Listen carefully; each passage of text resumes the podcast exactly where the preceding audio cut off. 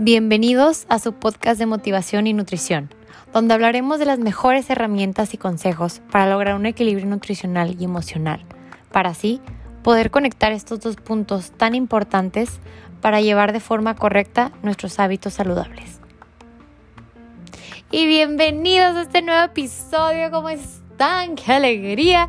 El episodio pasado se me pasó por cosas de la vida, de las circunstancias de la vida, del tiempo, de la ocupación, del sueño, de todo. Entonces no pude subirles la semana pasada, pero esta semana ya estamos aquí y vamos a ser frecuentes, constantes, como siempre se necesita. Salga o no salga, ya siempre lo voy a subir. Y digo, siempre lo subo y todo, pero pues esta vez no se había podido la semana pasada. Pero bueno, hoy vamos a hablar de un tema, de un tema de un tema muy emocional, consciente, como para recordar un poquito el, lo que necesitamos hacer, lo que estamos a tiempo de hacer todavía y lo que podría pasar si no lo hacemos. Hoy vamos a hablar de el hubiera, de que el hubiera no es suficiente, de que el hubiera no debería de ser una respuesta y de que cuando decimos hubiera, muchas veces ya no hay nada que hacer. Y no me refiero a lo hubiera emocionalmente como que con cosas sentimentales aquí de la vida, sino de lo hubiera totalmente enfocado en nutrición. De lo hubiera hecho, hubiera comido, hubiera evitado estos alimentos. Y es algo que me ha tocado escuchar muchas veces. Y me encantaría poder decir, se puede todavía, se regresa el tiempo, no pasa nada, se puede quitar, pero me ha tocado ver tantas enfermedades relacionadas con hábitos, con alimentos, con cosas crónicas que es día tras día tras día constantemente. Y llega un punto en el que no hay vuelta atrás y escuchar a una persona o a un paciente decir, es que hubiera comido bien antes, eso es lo que me gustaría evitar. Y eso es lo que quisiera decirles, que a veces la palabra hubiera, que es tan fuerte, que es tan consciente, no es suficiente. A veces no podemos hacer nada por más que queramos en esos aspectos. ¿Y, ¿y a qué vamos con todo esto? ¿Cómo podemos llegar a no decir hubiera? ¿Cómo podemos hacernos más conscientes del presente? ¿Qué necesitamos para abrir los ojos ahorita y no esperarnos 10 años a decir hubiera hecho?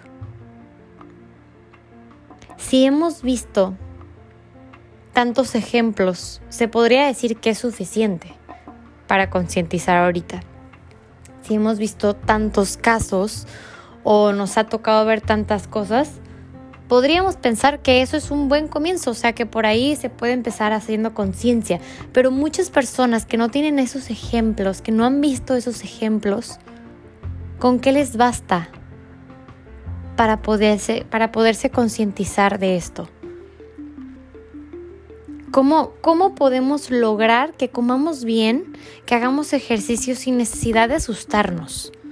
Y digo, yo sé que toco muchísimo el tema de COVID y todo esto, pero es un tema que a muchos nos asustó y a muchos les sacó el susto de la vida y a muchos los concientizó. Y, esperemos que a muchas personas no les haya pasado nada y a las que no les pasó nada y, y les ayudó para concientizarse. ¡Qué fregón!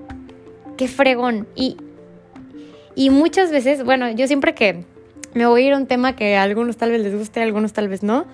Pero yo siempre que rezo, digo, Diosito, ayúdame a valorar sin necesidad de perder. Ayúdame a valorar a las personas sin necesidad de, de perderlas. Ayúdame a valorar lo que tengo sin necesidad de perderlo.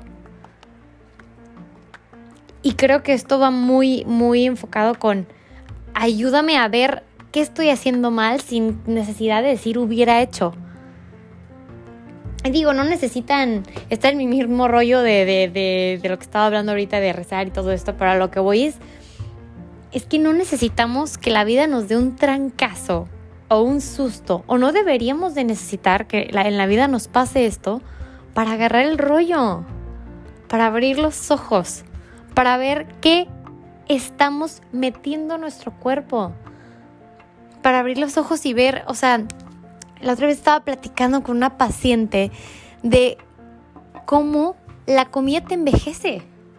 O sea, yo, porque nos cuidamos tanto de que, o sea, le damos tanta importancia al Botox, a las mascarillas, a hacerte exfoliantes, a hacerte mil cosas en la cara, mil cosas en el cabello. Y de verdad, yo sé que lo más importante es lo de adentro, pero si no nos importara el físico, no gastáramos tanto en pintarnos el cabello, en el facial, en el masaje, en todas esas cosas.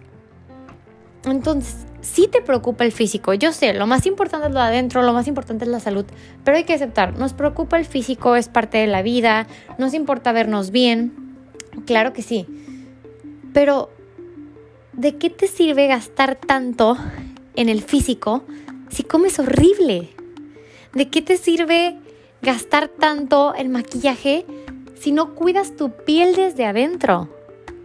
O sea, ¿qué nos cuesta entender que tantos alimentos, o sea, tantos conservadores, tantos, tantas cosas inflamatorias como el azúcar, el alcohol, este, las grasas saturadas, y no te digo, conviértete en un robot y, y no comas nada, nunca. No, sí, sí puedes comer, darte un gustito, y siempre les digo el equilibrio, totalmente de acuerdo con esto. Pero si inviertes tanto en tu físico, así deberíamos de invertir, y no me refiero a gastar la millonada en nuestra alimentación, sino invertir tiempo, dedicación, esfuerzo, atención en lo que comemos. De la misma manera deberíamos de invertir.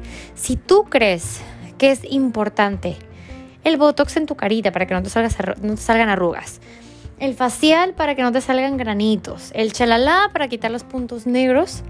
¿Por qué no crees en la alimentación? ¿Por qué no crees en los efectos negativos de la alimentación?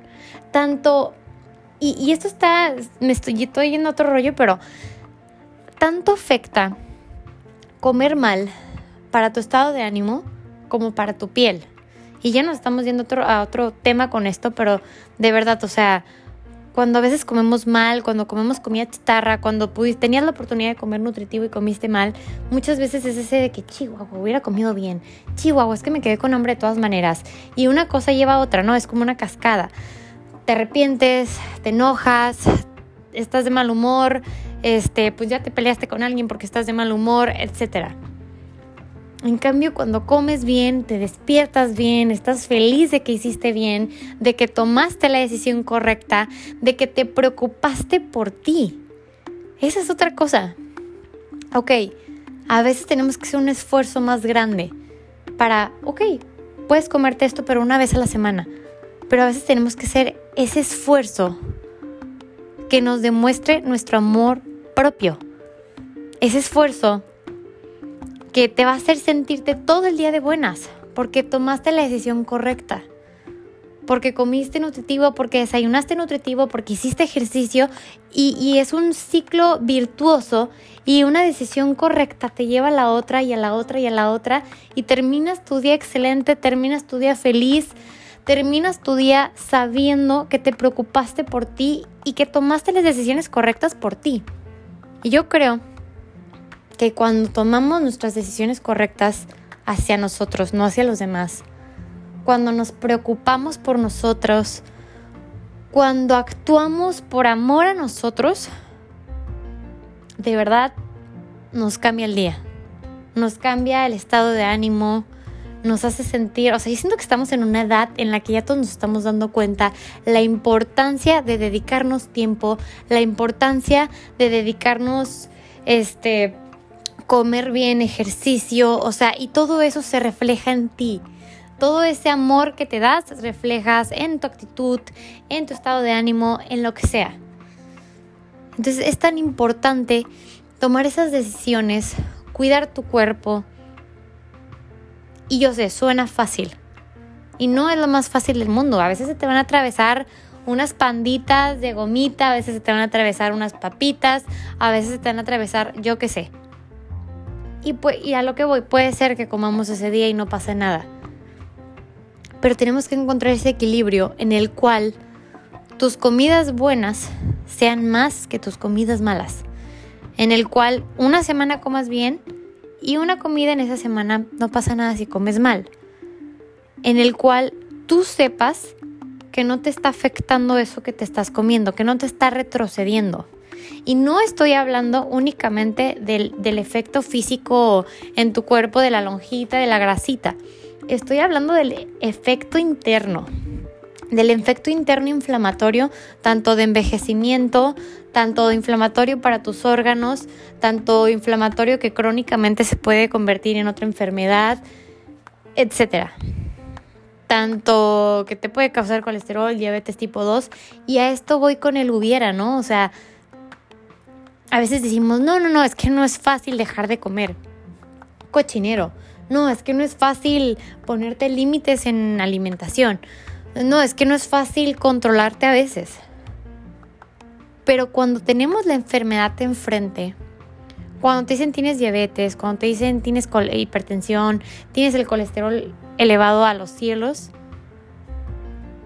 ahí tú sientes que tienes una razón lo suficientemente fuerte para empezar a comer bien. Y esa es mi duda. ¿Por qué necesitas que tu razón para comer bien sea el o comes bien o te mueres, o comes bien o te vas al hospital, en vez de o comes bien y lo evitas. ¿Por qué necesitamos tener el hubiera comido bien antes para que no me pasara? Hubiera hecho ejercicio para evitar esto. ¿Por qué no podemos ver el gran potencial que tenemos de salud y que todos tienen esa opción? Todos tenemos la opción de ser saludables. Todos tenemos la opción de todos los días esforzarnos porque vamos a comer bien, por todos los días esforzarnos por las decisiones de cosas que vamos a escoger. Todos tenemos esa opción.